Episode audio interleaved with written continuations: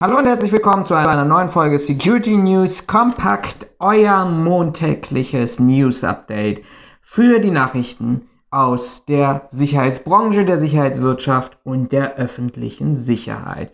Kalenderwoche 39 sind wir und da wir an diesem Wochenende tatsächlich eine aktuelle Podcast-Folge veröffentlicht haben und hier eingeblendet zumindest, wenn ihr das auf YouTube anschaut, wird dieses News Update relativ kurz sein. Wir haben vier Themen, drei Themen mitgebracht, über die ich nochmal ganz kurz ein bisschen ausführlicher sprechen möchte. Das ist ein ganz, ganz aktuelles Thema von heute früh aus der Bildzeitung zum Thema Rechtsextremismus in öffentlichen Einrichtungen bzw. Sicherheitsbehörden. Da hat das Bundesamt für Verfassungsschutz eine aktuelle Studie veröffentlicht. Dann über den Arbeiter und äh, aber über die Arbeiterwohlfahrt und über das Sicherheitsunternehmen und zweimal Museumssicherheit, worüber ich gerne mit euch sprechen möchte. Das sind die Tipps. Und Corona ist natürlich wieder ein Thema. Ein bisschen, ich sag mal, Medienkritik, die ich diese Woche auch öffentlich geäußert habe, zu den Fragestellungen, wie berichten wir eigentlich über Corona.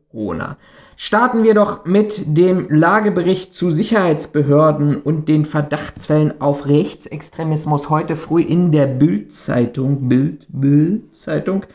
Ähm, und zwar wurden alle Landesinnenministerien, Landespolizeien, Bundespolizei, Landesämter für Verfassungsschutz und weitere Sicherheitsbehörden ähm, durch das Bundesamt für Verfassungsschutz befragt für den Zeitraum von Anfang Januar 2017 bis Ende März 2020. Drei Probleme, die ich an dieser Stelle sehe. A. Hellfeld-Studie. Das heißt, in welchen Fällen ist tatsächlich ein Disziplinar-, ein Ermittlungs- oder Strafverfahren eingeleitet worden? Zweites Problem, März 2020, auch das kritisieren schon einige ähm, Experten, ist viel zu kurz. Das sind knapp zwei, drei Jahre, die hier berücksichtigt wurden.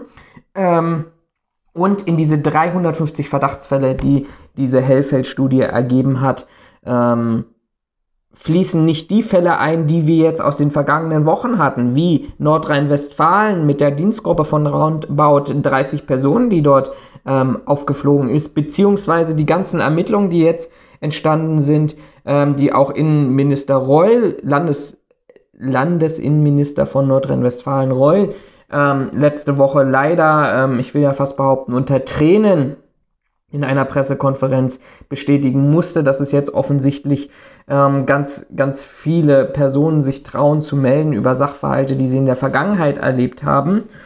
Ähm, und natürlich, und das ist eigentlich mein Hauptkriterium, ich frage diejenigen Behörden, die in den vergangenen Wochen, Monaten, vielleicht sogar Jahren aufgefallen sind durch Verschleierung, durch Vertuschung. Wir haben ganz, ganz ausführlich hierüber schon ähm, berichtet, was es da auch von Einzelmeinungen, auch von Polizisten, die äh, Sachverhalte gemeldet haben, wie mit denen umgegangen wurde, die frage ich und sage, bitte stellt mir mal eure Daten zur Verfügung. Alles unter dem Hintergrund, dass natürlich Horst Seehofer ähm, hier ganz klar das Credo ausgegeben hat, es gibt keinen Rechtsextremismus, keinen strukturellen Rechtsextremismus und Rassismus in der Polizei. Ja, an meiner Stelle, ich sage hier ganz einfach mit dieser Aussage nice to know, aber damit können wir überhaupt nichts anfangen, eben weil oder Bezug nehmend auf die zuvor genannten Gründe.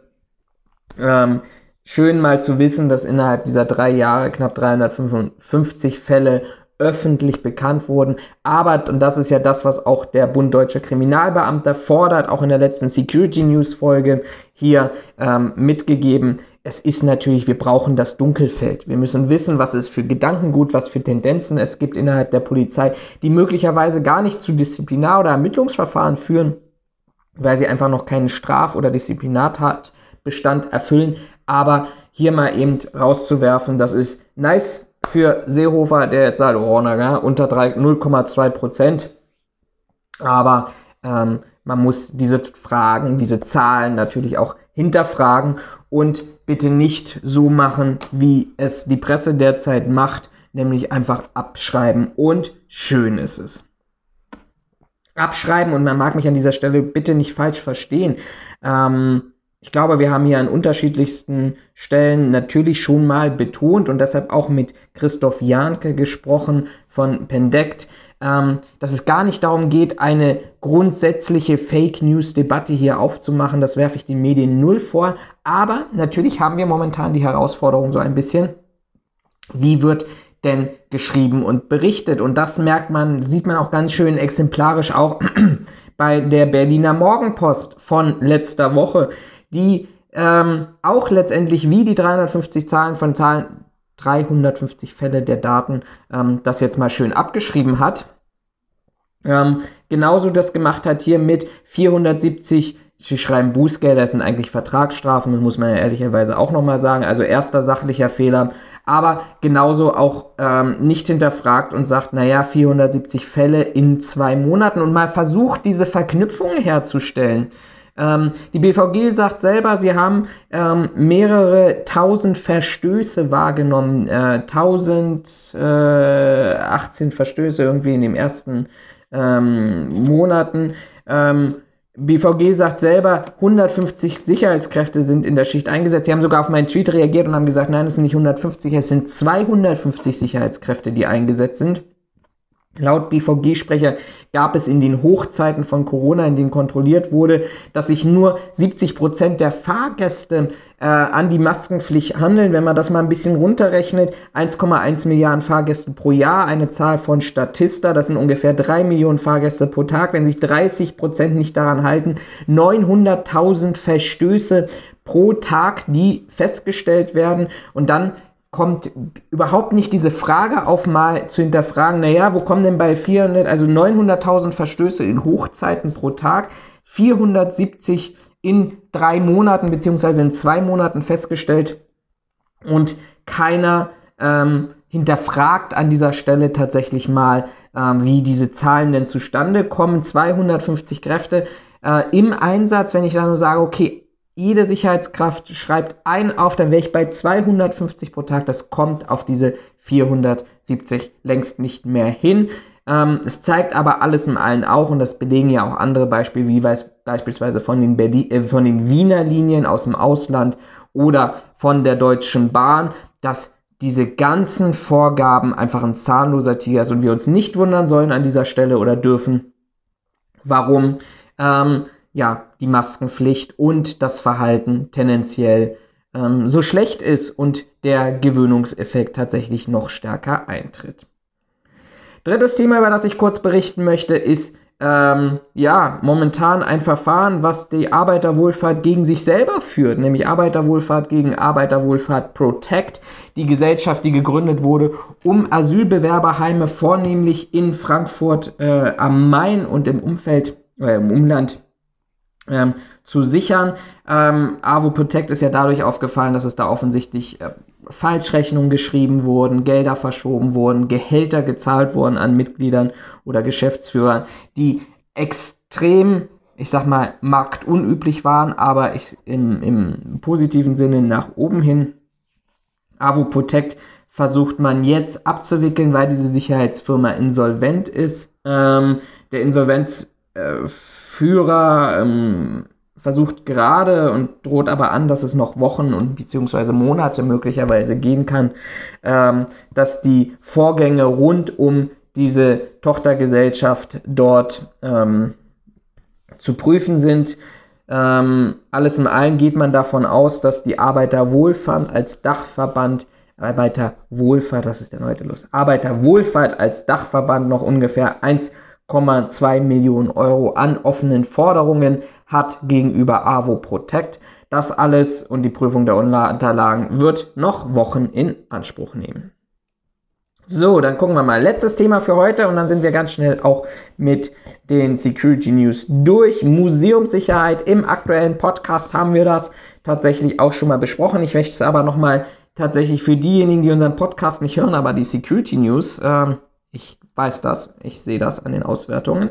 Ähm, Nochmal ganz kurz darauf eingehen, weil das tatsächlich auch relevant als News diese Woche war. Die Museen haben darüber berichtet und beraten über mehr Sicherheit.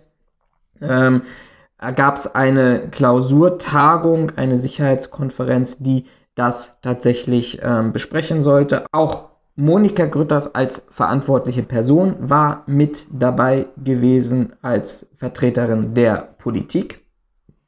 Ähm, und in der Ankündigung habe ich schon gesagt, naja, im Grunde, wenn man sich die Fälle anschaut, über die ja besprochen wurden oder die initial waren für diese Konferenz, das Bodemuseum und der Einbruch im grünen Gewölbe, ähm, muss man sich eigentlich nur drei Forderungen besprechen. Nämlich das erste Thema ist Budgetsicherheit schaffen, Technik sofort mo äh, modernisieren und für qualitativ hochwertige Sicherheitsdienstleistungen nicht den billigsten Anbieter nehmen. Das sind meines Erachtens drei Lösungen. Warum ist das so?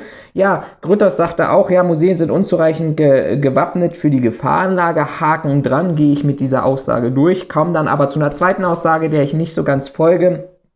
Denn sie sagte, es muss der Spagat zwischen Sicherheit und Öffentlichkeit hergestellt werden. Und da muss ich ganz ehrlich sagen, nein, Frau Grütters, das ist einfach zumindest in der Initiierung falsch. Wir ziehen hier die Schuhe an, bevor wir die Hose anziehen, weil man redet ja jetzt schon wieder über, muss man Security-Personal bewaffnen, brauchen wir Taschenkontrollen, wie machen das andere Länder.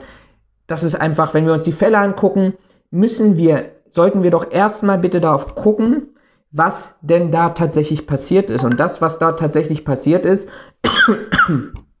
sind die Fälle, dass außerhalb der Öffnungszeiten mit brachialer Gewalt aufgrund veralteter und nicht funktionsfähiger Technik dort ähm, oder funktionsfähiger Sicherheitstechnik, ihr erinnert euch an den ähm, defekten seit Monaten oder seit Jahren, glaube ich, sogar defekten.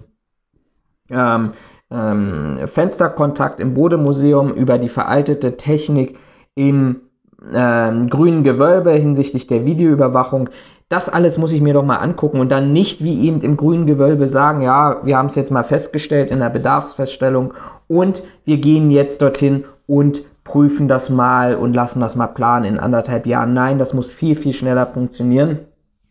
Und der dritte Faktor, der das begünstigt hat, offensichtlich in beiden Fällen waren Insider-Informationen durch private Sicherheitskräfte. Diesem Phänomen muss ich auch begegnen und den komme ich nicht mit dem, dass ich hier einen Spagat zwischen Öffentlichkeit und anderen Bereichen herstellen muss, weil im Kern haben wir keinen Fall, soweit ich mich erinnere, in den letzten Jahren, vielleicht sogar im letzten Jahrzehnt gehabt, wo jemand reinspaziert ist mit einer Tasche, ein Bild abgenommen hat, wieder rausspaziert ist und das konnte.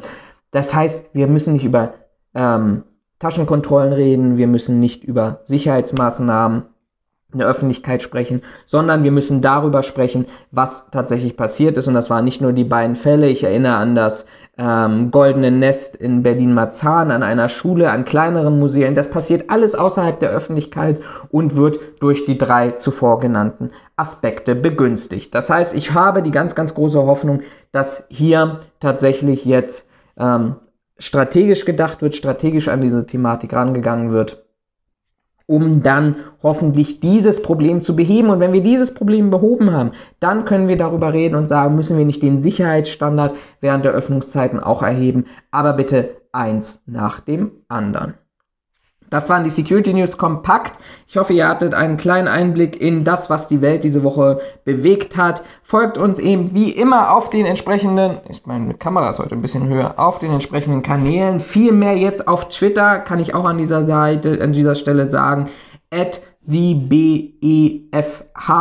Also, oder sucht einfach nach Florian Horn, Sicherheitsberater. Ähm, dort verschieben sich gerade die News so ein bisschen dorthin, weil ich glaube, das ist langfristig wirkungsvoller als Facebook, aber nichtsdestotrotz auch auf Facebook und auf Instagram kriegt ihr die Nachrichten. In diesem Sinne habt eine schöne Woche, bleibt gesund und uns treu, gebt uns einen Daumen hoch, folgt uns auf diesen entsprechenden Kanälen, kommentiert Themen, die ihr hier diskutiert haben wollt. Bis dahin, bis zum nächsten Mal, macht's gut und ciao.